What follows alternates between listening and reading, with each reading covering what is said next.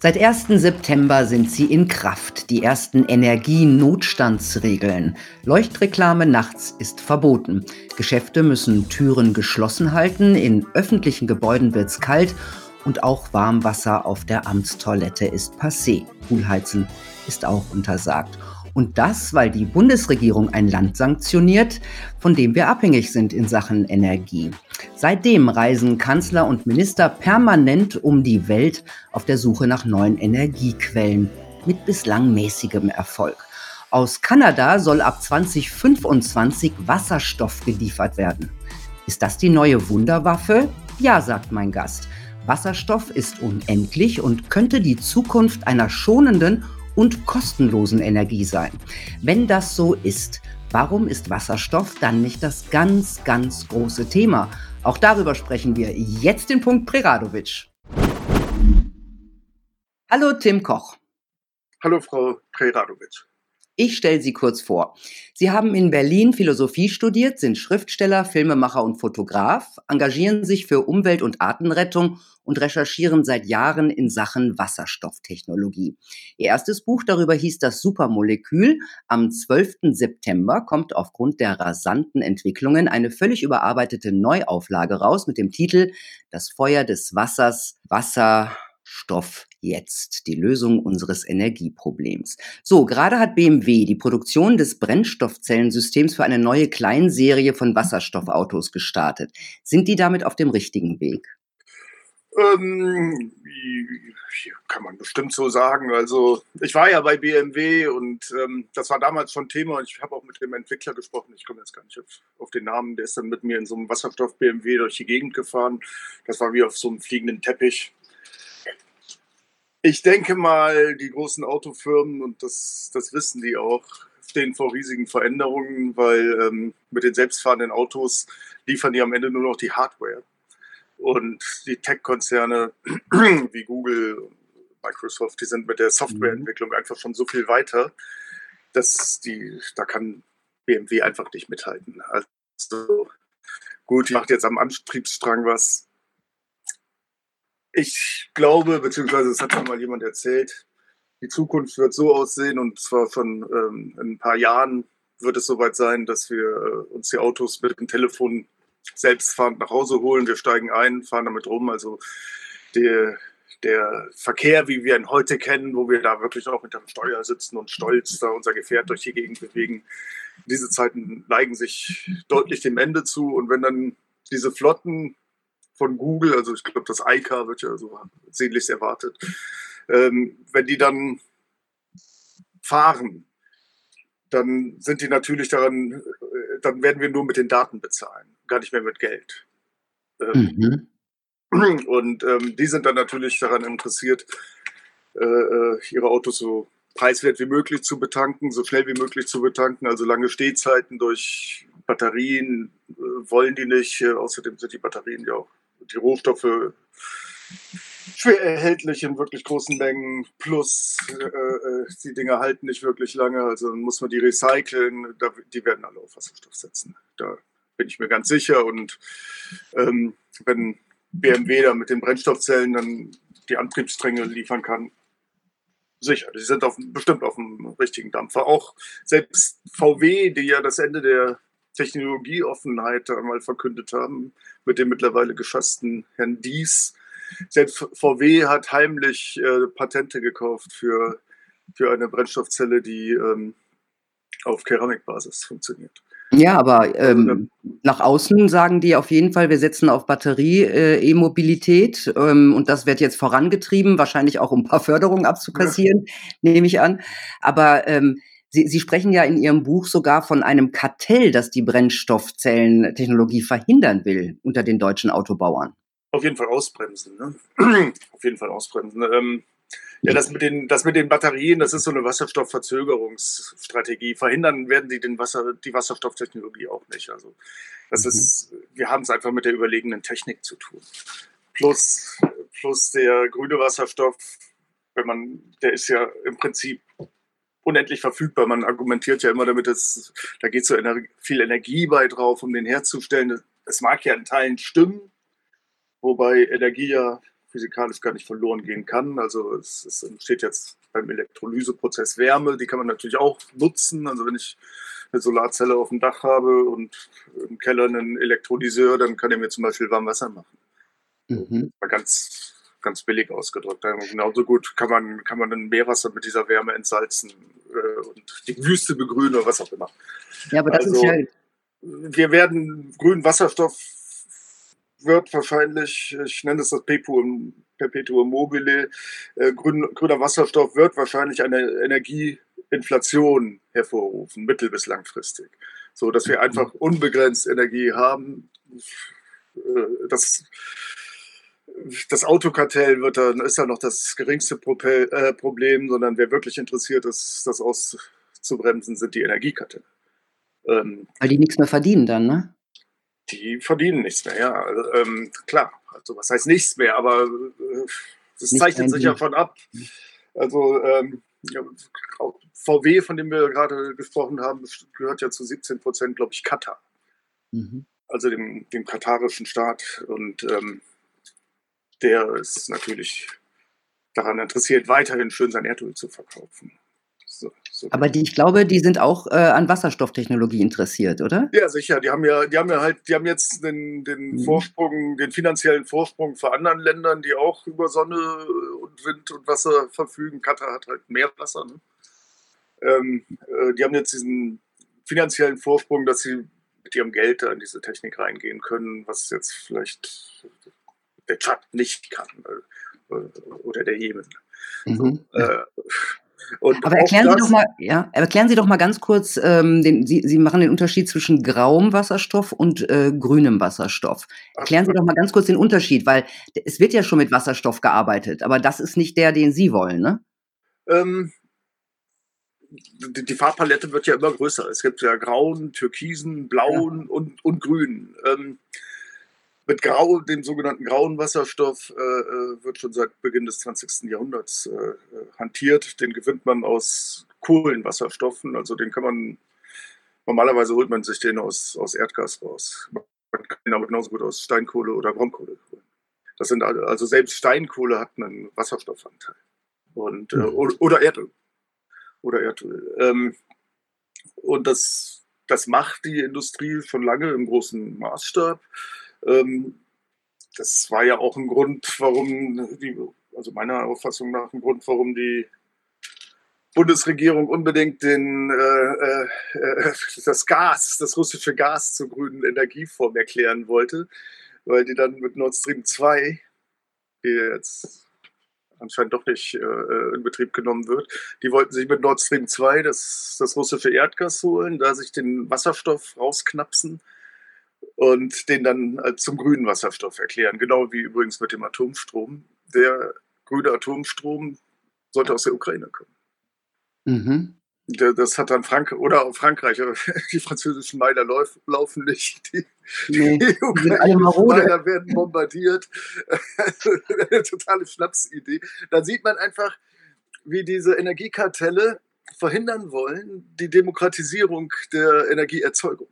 Weil wir könnten ja längst auf jedem Dach, eine, auf jedem Dach, auf jeder Fabrikhalle, auf jeder, auf jedem, über der ganzen Autobahn könnten wir schon längst Solar angebracht haben und könnten unser, unseren grünen Wasserstoff äh, selber produzieren und damit unsere Autos tanken, unsere Häuser heizen und hätten unser Energieproblem gelöst. Ähm, aber dann wären ja aus den Konsumenten von gestern Produzenten geworden. Und das Modell dieser äußerst mächtigen Kartelle und der aggressiven Staaten wie Saudi-Arabien, Russland, Katar etc., äh, der, der, ganzen, der ganzen Lebensgrundlage ist dann kaputt.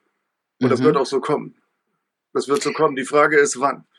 Die, die, diese ja, wo, stehen wir denn, wo stehen wir denn jetzt mit Wasserstofftechnologie? Wie weit sind wir denn? Technologisch steckt es immer noch in den Kinderschuhen, aber es ist schon so weit gediehen, dass wir damit alles machen können. Wir können damit Fahrräder fahren, äh, Laptops bedienen, äh, Autos fahren, Kraftwerke betreiben. Alles, komplett was, alles, was mit Energie zu tun hat, kann man mit Wasserstoff machen. Also wir, die Sache, Wasserstoff ist ja nur ein Energiespeicher. Mhm. Wasserstoff ist ja nur ein Energiespeicher, aber der ist halt das Schlüsselelement für die sogenannten erneuerbaren Energien. Ich mag dieses Wort nicht. Also so ein Rapsfeld, das ist vielleicht eine erneuerbare Energie, das Öl davon, aber äh, was erneuern wir, wenn morgens die Sonne aufgeht ne, oder, oder, der Wind weht? Ich spreche lieber von den ewigen Energien. Mhm. Und äh, um die zu speichern, weil es, die Sonne scheint halt nur tagsüber und im Sommer mehr als im Winter und der Wind weht jetzt auch nicht immer. Deswegen brauchen wir die Speicherung und Transportierbarkeit dieser Energie. Und das ist dann, da kommt Wasserstoff ins Spiel und wenn wir, ähm, den, wir machen, wir nehmen Wasser, holen uns den Wasserstoff raus und wenn wir die dieses Speicher, äh, dieses Speicherelement dann verbraucht haben, haben wir wieder Wasser. Das mhm. ist doch wunderbar. Also besser geht es eigentlich nicht. Ne? Ja, dann fragt man sich doch gerade die, äh, die Grünen, die ja unbedingt diese ähm, erneuerbaren, die wollen ja die erneuerbaren Energien ja. haben. Warum, warum ist da Wasserstoff nicht das ganz große Thema? Warum? Ja, da fragen Sie mich. Ich bin kein Grüner. Ich bin, nee, ich auch nicht. Ich bin nee, aber die gesamte Politik, wahrscheinlich auch in Ihren. In die gesamte ihren Politik setzt, setzt auf Batterien. Das verstehe ich nicht nach Ihren Ausführungen. Ähm, also die Grünen haben, wissen, glaube ich, auch mittlerweile, äh, dass Wasserstoff kommt und ihre LNG-Terminals sind ja auch alle Wasserstoff-ready. Ne? Mhm. Ähm, ja, die, die ist halt wie jede größere politische Partei wahrscheinlich äußerst unterwandert von äh, Lobbyisten aus der Wirtschaft.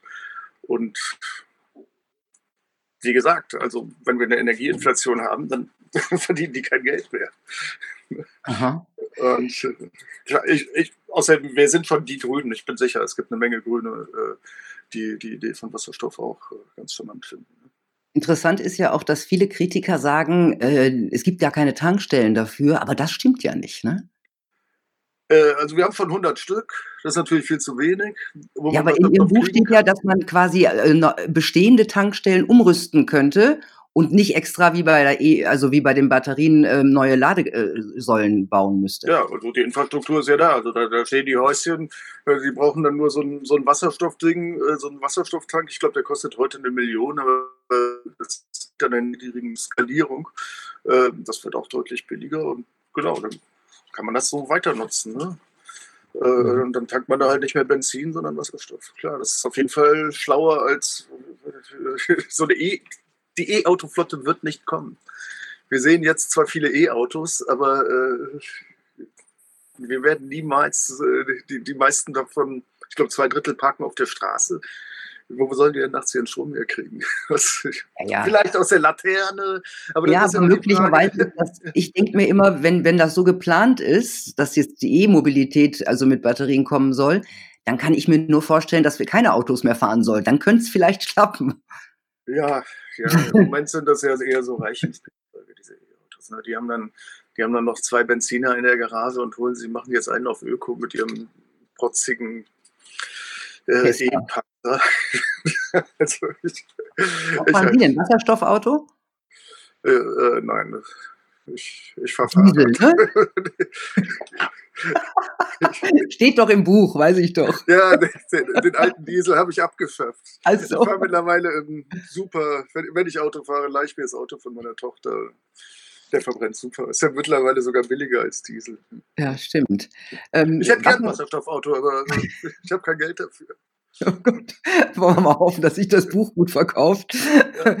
Wasserstoff ist ja jetzt gerade äh, so in die Schlagzeilen gekommen, weil der Kanzler auf seiner Kanada-Reise ein Wasserstoffabkommen mhm. mit Kanada geschlossen hat. Ab 2025 soll Wasserstoff über die Meere geliefert werden. Ist das ein sinnvolles Unterfangen?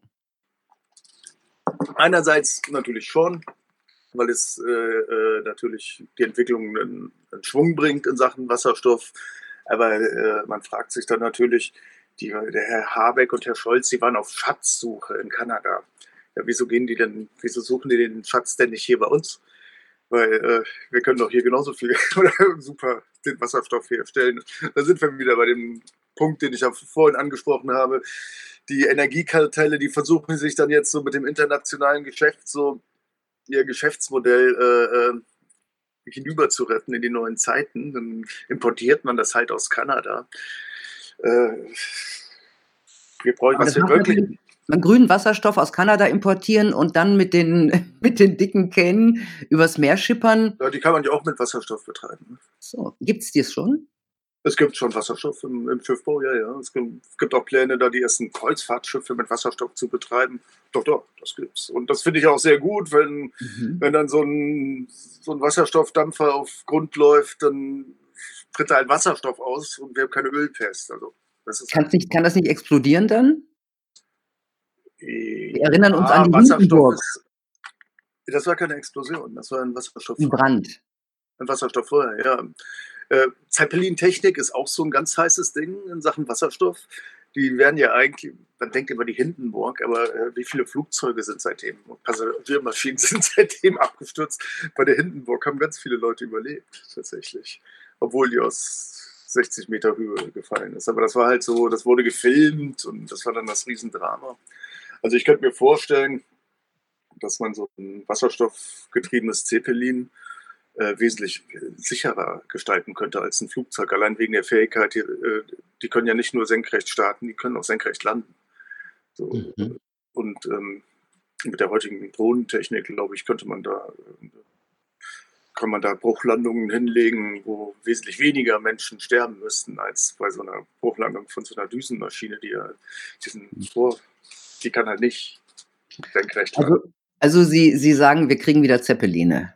Ach, eigentlich schon. Da gibt es, ja, da gibt es so, da gibt es so äh, Projekte, die ähm, sind hochinteressant mit Zeppelin-Technik, die wahrscheinlich auch zum Beispiel Containerschiffe äh, überflüssig machen könnten. Weil äh, die kann, die haben dann die Ladekapazität, das, das, die 30-fache Ladekapazität von einer heutigen Transportmaschine, okay. vom Transportflugzeug. Und die brauchen zum Starten einen Parkplatz, die können quasi vom Fabrikparkplatz in, sagen wir mal, China innerhalb von zwei Tagen jeden Ort in der USA erreichen.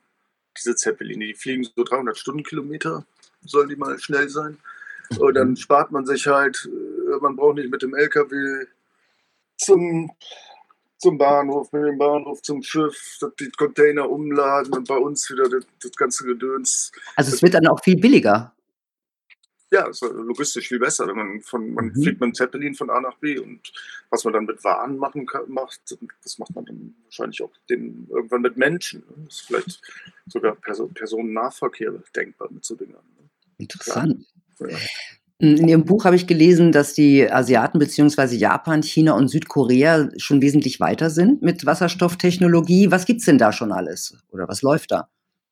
Äh, ich habe mich jetzt bei den Recherchen nicht so sehr auf die konzentriert. Ähm, ich weiß, in Südkorea gibt es das erste Wasserstoffkraftwerk. Die Japaner haben serienmäßig Wasserstoffautos auf der Straße. Die haben die Wasserstoffgesellschaft offiziell ausgerufen mit grauem Wasserstoff, den sie aus, aus Kohle äh, gewinnen, dass sie äh, aus australischer Kohle gewinnen wollen, um die Sachen in Gang zu bringen. Naja. Ähm, Busse fahren da auch, ne? So eine China ganze fahren schon über 1000 wasserstoffgetriebene mhm. Busse, ja. Die gab es ja bei uns auch mal so ein Projekt in Hamburg. Das, das, wurde auch so ein bisschen klein geredet. Jetzt fährt ja bei uns der erste Wasserstoffzug schon, ne? Der ist gerade an, an den Start gegangen. Der fährt auch mit grauem Wasserstoff. Allerdings ist ja dann noch so eine Spielart ähm, mit sogenannten Abfallwasserstoff. Weil bei vielen Prozessen in der chemischen Industrie fällt Wasserstoff an, den die einfach in die Luft blasen. Und mittlerweile gibt es dafür einen Markt oder es soll dann ein Markt entstehen und macht ja auch Sinn, den dann ja. aufzufangen. Ich, über, ich denke eh, wie ist das eigentlich mit diesem dieses Erdgas, das wir jetzt, äh, dass die Russen jetzt ja einfach nur verbrennen, um uns nicht zu liefern, also hört man ja. Äh, ich glaube, die können die Produktion gar nicht stoppen. Ich, mhm. Es hieß mal in den 90er Jahren, oder habe ich irgendwo mal gehört, ich finde die Information nicht mehr, hieß es mal, die Russen haben ihre Erdgasvorkommen mit unterirdischen Atombombenzündungen erschlossen. Also quasi so eine Art Fracking mit Atombomben. Okay. Ich glaube, da ist dann so ein Druck erzeugt worden. Selbst wenn die wollten, könnten die das gar nicht mehr stoppen, dieses ganze. Naja, aber wie ich gehört habe, wir zahlen es ja eh. Also, ja. ja, aber da werden wir dann beim Thema. Wir kriegen es nur nicht. Da wären wir dann beim Thema türkiser Wasserstoff. Ja. vielleicht würde es ja Sinn machen, dass wir dieses Gas, wenn es eh rausströmt, nutzen. Wir holen uns den Wasserstoff raus und bei türkisen Wasserstoff wird der Kohlenstoffanteil in reinen Kohlenstoff verwandelt, den man dann wieder nutzen kann für, weiß ich nicht, Fahrradrahmen oder alles Mögliche. Ne? Ähm, das ist wahrscheinlich schlauer, als das einfach nur zu verbrennen. Mhm. Wenn es eh daraus strömt. Aber was sind jetzt noch die ganz großen Probleme, um Wasserstofftechnologie großflächig anzubringen? Also einmal, dass es äh, zu viel Energie verbraucht, also diese Energierentabilität ist nicht so besonders toll, aber da haben Sie gesagt, gibt es auch Lösungen. Gibt es noch, was, was, sind sonst noch Probleme außer Politik also das, und das, das ist für mich gar nicht so ein Problem. Wir müssen einfach nur äh, das höher skalieren. Ne? Das, wir, also wie gesagt, wir, äh, es gibt ja auch noch die überdachte Autobahn als Projekt. Ja, die, da wäre ich auch noch hingekommen. Die, die Schweizer haben schon angefangen mit, oder fangen, glaube ich, nächstes Jahr an, Ausschreibungen zu verteilen. Wir haben 13.000 Kilometer Autobahn, die mit Solar überdacht, äh, würde schon reichen für ein Drittel des Strombedarfs Deutschlands, Stand 2022. So, und, äh, also man muss einfach nur die Energieerzeugung höher skalieren und dann ist das eigentlich gar nicht so. Das ja, hätte ja auch Vorteile. Nicht? Man, dann, man wäre immer über, überdacht unterwegs. Es werden wahrscheinlich weniger Unfälle wegen Schnee und Glatteis und solche ja, Sachen. Viel besser für den, für den Asphalt. Ne? Wir brauchen keine Räume. Aber darüber wird in Deutschland nicht nachgedacht. Doch, doch, da gibt es auch ein, ähm, da gibt's auch irgendein Projekt, ich glaube, das Fraunhofer Institut betreut das, aber anstatt da mal ranzuklotzen, so wie an die mhm. LNG-Terminals, wird da erstmal gezaudert und gehadert. Das größte Problem sind, meine festen Überzeugung nach, die Antikartelle.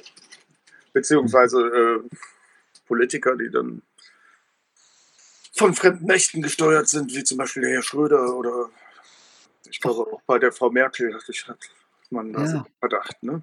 Vielleicht, wenn man jetzt so nach Berlin guckt, guckt man, auf, guckt man auch auf solche ja. Politiker wirklich. Ja, Herr, Herr, Herr Steinmeier war ja auch mal so. Ja, ich hatte ja auch. Bei der ähm, Clique, ne? Ja, ich hatte, letzte, ich hatte letzte Woche ein Interview äh, zum Thema BlackRock und Co., also diese großen Vermögensverwalter. Und wenn man sich anschaut, was die alles kontrollieren, was denen, also worüber, wo die immer überall drin sitzen und mit wem die, wen die antanzen lassen als große Chefs und Politiker, naja, dann weiß man schon, wo die, wo, die, wo die Macht sitzt. Ja, der gehört ja zu denen. Aber was ich in Ihrem Buch besonders spannend fand, das war diese Sektorenkoppelung. Also ich habe gelernt, Sektoren sind die vier Bereiche, für die man Energie braucht. Heizen, Kühlen, Transport, Industrie und Elektrizität. Und bislang wurde das alles einzeln betrachtet. Und Sie sagen, mit Wasserstoff kann man das alles wunderbar verbinden. Können Sie das mal an einem Beispiel äh, erklären? Äh, ja, Sektorenkopplung zum, es gibt, dann gehen wir mal gedanklich nach Norddeutschland. Da trifft die Stromleitung von den ganzen äh, Offshore-Windkraftanlagen irgendwo auf das Erdgasnetz. So, und ähm, an der Stelle braucht man quasi einen großen Elektrolyseur der äh, Wasserstoff herstellt und dann könnte man den, dann hätte, könnte man den schon in das Erdgasnetz einspeisen. Da hat man einen prima Speicher, prima, eine prima äh, Lösung für, für unser Gasproblem und äh, hätte halt den Strom und den Gassektor gekoppelt. Das ist eine Sektorenkopplung. Ne? Kann man dann natürlich auch noch weiterdenken. Ähm, jetzt, wenn man da mit diesen Autobahnen sich das vorstellt, da erzeugt man ja die Energie genau da, wo man sie braucht, also den Wasserstoff. Also dann könnte man, hätte man mit den Tankstellen und den äh, der solarüberdachten Autobahnen auch diesen mhm. den Energieerzeugungssektor gekoppelt mit Transport. So, ne? also was so, ähm, das so das ganz kurz, falls es irgendjemand äh, nicht so versteht oder nicht so viel ähm, Naturwissenschaften hatte, so ähnlich wie ich in der Schule. Äh, wie gewinnt man jetzt den Wasserstoff aus, den, aus Wind und Sonne? Ähm, per Elektrolyse. Also wir hatten ja alle mal, wahrscheinlich auch Sie, den Chemielehrer, der, der also, ich hatte Lehrermangel damals. Also, okay, also mein Chemie, ich hatte einen, ich weiß gar nicht, ob es Chemie oder nicht doch Physik war. Aber Hatte ich auch nicht, wegen Lehrermangel. okay. Nee, das, das hatten wir nun auch einen guten ähm, und auch so einen richtigen kleinen äh, äh, Hörsaal dafür. Der nimmt man die Anode und die Kathode, dann also zwei Kabel, durch die fließt Strom. Die tut man Die leitet man in Wasser. Wasser selber leitet nicht den Strom. Erst wenn da wenn das ionisch aufgeladen ist. Ich hoffe, ich sage jetzt nichts Falsches. Also nee, man muss ein bisschen Salz ins Wasser streuen, ne? Mhm. Kali. So, ne? und dann fließt durch das Wasser Strom. Und äh, an der Anode und an der Kathode bilden sich Bläschen. An der Anode ist das der Wasserstoff und an der Kathode der Sauerstoff. Ich hoffe, ich habe das jetzt nicht verwechselt, aber ich glaube, das ist so. So, dann kann man den Wasserstoff fangen. Das, ist, das ist, nennt sich Elektrolyse. Und ähm, der hat das dann gefangen, dann hat er den wieder vermischt. Ange dann hat er seine Chemiebrille aufgesetzt, seine Sicherheitsbrille und das angezündet und dann hat es Bumm gemacht. Und das war die Knallgasreaktion. Und genau, wenn das mit Sauerstoff, wenn Wasserstoff mit Sauerstoff dann äh, äh ver vermischt wird. Genau. genau, und so funktioniert ja auch die Brennstoffzelle ne, im Auto, oder? Nee, nee. Also die hat, die hat was, ich habe das gelesen, die hat das Wasserstoff gespeichert in, in, als in Gasform und durch eine chemische Reaktion mit Sauerstoff wird dann diese Energie erzeugt, die dann Elektromotor an, anwirft. Genau. Das ist eine Brennstoffzelle. Aber äh, äh die, Knallgas, die Knallgasreaktion, die funktioniert in einem Wasserstoffverbrenner. Die gibt es ja auch noch. Also die, der man kann sogar Dieselmotoren von LKWs umrüsten auf Wasserstoff. Also ne, dann, dann explodiert im Kolben diese, äh, dieses Wasserstoff-Sauerstoff-Gemisch und treibt den Kolben an. Ne? Mhm. Äh, wie, wie, beim, wie beim klassischen Verbrenner. Ich glaube auch ein Wankelmotor eignet sich da besonders gut, aber da bin ich auch nicht so der Spezialist. Nee, ähm, aber Sie haben ja, Sie haben ja einen Forscher besucht, das ist, war auch äh, hochinteressant, der plant mit genmanipulierten Blaualgen äh, Wasserstoff zu produzieren und seine Theorie ist, wenn man 2,2 Prozent der Sahara mit Flachbettreaktoren bedecken würde, wo dann die neuen Blaualgen im Meerwasser ihre Arbeit machen, also Wasserstoff produzieren, das, was sie ganz, ganz früher mal gemacht haben. Ne? Man, man muss sie quasi zurückbringen in, in ihre Urzeit. Und so könnte dann der Energiebedarf der gesamten Menschheit gedeckt werden. Halten Sie das für in irgendeiner Form realistisch, sowas?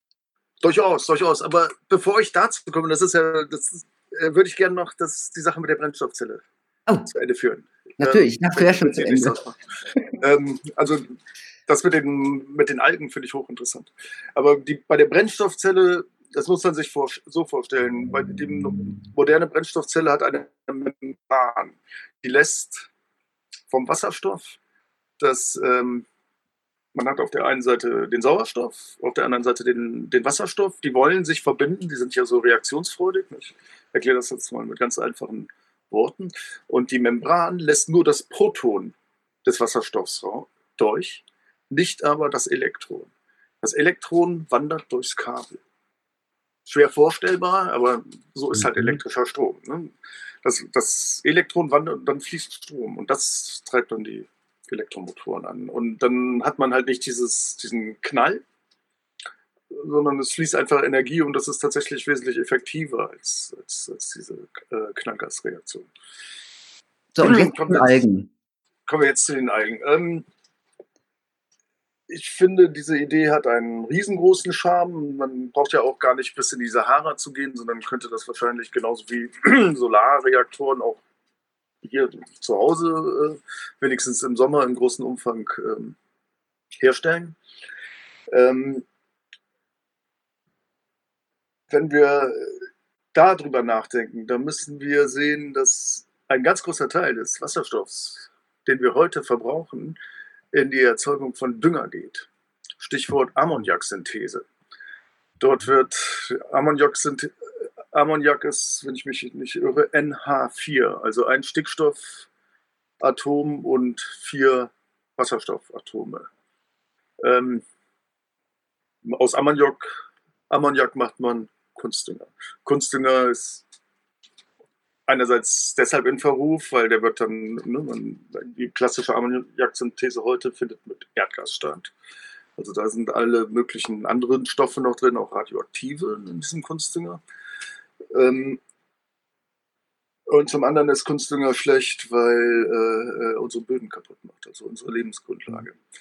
Und ähm, wenn wir jetzt in die Algenproduktion gehen, bräuchten wir also diesen, äh, äh die Algen sterben ja nach einer gewissen Weile und sind dann prima Dünger, der eben nicht die Böden kaputt macht. Also wir würden quasi die Ammoniaksynthese überflüssig machen, bräuchten viel weniger Wasserstoff und hätten die Böden nicht belastet mit irgendwelchen äh, Stoffen, Stoffen, die wir da nicht haben wollen.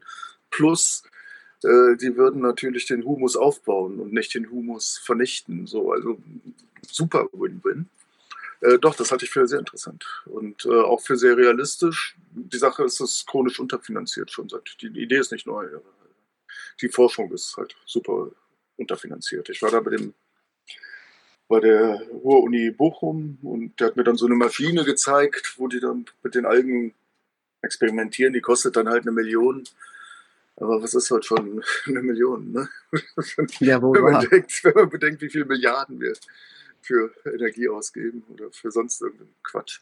Aber das interessiert nicht so richtig. Da ist wieder, ist wieder die Lobby im Hintergrund, ne? die Energielobby ja, wahrscheinlich, der Politiker. Die, haben, die, Eigen, die Eigenmenschen haben halt noch nicht so die richtige Lobby, aber äh, Düngemittel ist natürlich, Düngemittel und äh, Agrar und so ist natürlich ein Riesending. Also ich könnte mir vorstellen, dass diese Lobby dann auch irgendwann entsteht. Ja, vor allem Algen sind ja auch noch ein Superdünger. Ne? Ja, also, ja, also so richtig gut. Ähm, Sie schreiben auch eine künftige Welt mit, ähm, nee, genau. Wissenschaftler glauben, dass Mitte des Jahrhunderts mittels Kernfusion aus vier Eimern Wasser Energie wie aus 40 Tonnen Kohle gewonnen werden kann. Dann gäbe es gar kein Energieproblem mehr. Also Mitte des Jahrhunderts, gar nicht so weit hin. Ist das realistisch? Da bin ich mir ehrlich gesagt nicht so sicher. Außerdem ist das schon auch Nukleartechnologie. Also da entsteht, die arbeiten auch mit äh, äh, Uran und so, da entsteht weniger äh, Atommüll als bei heutigen Reaktoren, aber ähm, äh, da, da, ist auch äh, äh, Nukleartechnologie im Spiel. Sonst kriegen die gar nicht diese hohen Temperaturen für das Plasma hin. Irgendwas und, ist immer. Ja, Ob es klappt oder nicht. Ähm, mhm. Also ich finde es jetzt mal, ich finde es faszinierend. Das ist ja, Wasserstoff ist ja äh, das Element, das tatsächlich vier, ähm, äh, vier Zustände hat. Also es ist gasförmig, flüssig bis hin zu fest, Wasserstoff, Wasserstoff Slush und tatsächlich auch ähm, äh, Plasmaform äh, vorhanden. Also es ist faszinierend. Es hat ja wohl auch mal ganz kurz geklappt für einen Bruchteil von einer Sekunde. Ich glaube, Frau Merkel hat damals den Knopf gedrückt. Nuklearphysikerin. Aber ich denke mal, das ist nicht das Grüne von Ei und nicht der Weisheit letzter Schluss. Ich, wir haben doch genug Energie mit der Sonne und dem Wind. Warum soll man dann wieder so einen Weg gehen? Mhm. Das ist halt zentrale Energieversorgung und wir wollen, wir brauchen meiner Überzeugung nach eine dezentrale. Mhm. Ja, ich meine, äh, wir hatten es ja ganz kurz angerissen, dass im Grunde könnte jeder Häuslebauer oder jeder Mietshausbesitzer sich komplett autark machen, ne? mit, äh, also in seinem Haus, energieautark mit Wasserstoff. Ja, also es gibt ja jetzt schon die ersten Wasserstoffhäuser, ähm, die machen, die haben eine kleine Pufferbatterie, Solar auf dem Dach und ähm, was sie halt nicht sofort verbrauchen und nicht in die Pufferbatterie geht, das geht dann halt in die Wasserstoffproduktion für den Winter. Die, ne, die haben dann hinterm Haus so, so einen Wasserstoffspeicher, das sind so Stahlflaschen. Ähm, die brauchen auf jeden Fall nie mehr Strom kaufen. Und das reicht auch in Oberbayern, wo, wenn da im Winter die Schneelast auf den auf den Brennstoffzellen liegt, äh, auf den Solarzellen liegt, ähm, äh, haben die immer noch genug Strom. Diese Elektrolyseure und Brennstoffzellen äh, produzieren, wie gesagt, Wärme, damit machen die ihr warm Wasser. Zum Heizen reicht es noch nicht so ganz. Ich denke mal, es kommt dann auch so ein bisschen auf die Dachfläche an. Also so ein Mietshaus hat wahrscheinlich zu wenig eine riesen Villa hat oder Landwirte mit einem großen Stellen, da dürfte es wahrscheinlich auch zum Heizen reichen. Ne? Mhm. Und ähm, dann kann man das ja auch noch, also das Solar noch unterstützen mit kleinen Windkraftwerken. Ich denke da an diese Vortex Bladeless Dinger. Das sind nur, die funktionieren mit Oszillation. Das ist quasi nur so ein wackelnder Stab. Aha. Den kann man sich in den Garten stellen? Die, man kann die leider noch nicht kaufen. Das ist halt auch so eine, so eine Technologie, die mhm. nicht unterstützt wird. Die zerschreddert keinen einzigen Vogel, keine, keine, äh, keine Insekten. Aber ja, die sind sogar im urbanen Bereich äh, einsetzbar. Die machen keinen Lärm. Also ich weiß nicht, mhm. vielleicht bei Orkanstärke wird wahrscheinlich schon der Wind rumpfeifen, aber, aber jetzt, das ist jetzt nicht so ein Rotor. Ne? Also, mhm. ähm, bei Orkanen macht ja sogar ein Schornstein Lärm. aber, ja. aber ja. Äh, äh, doch, damit kann man ja dann, äh, die gehen auch bei Schwachwind, ne? also die, die wackeln einfach nur, haben kein Getriebe, sind ganz wartungsarm.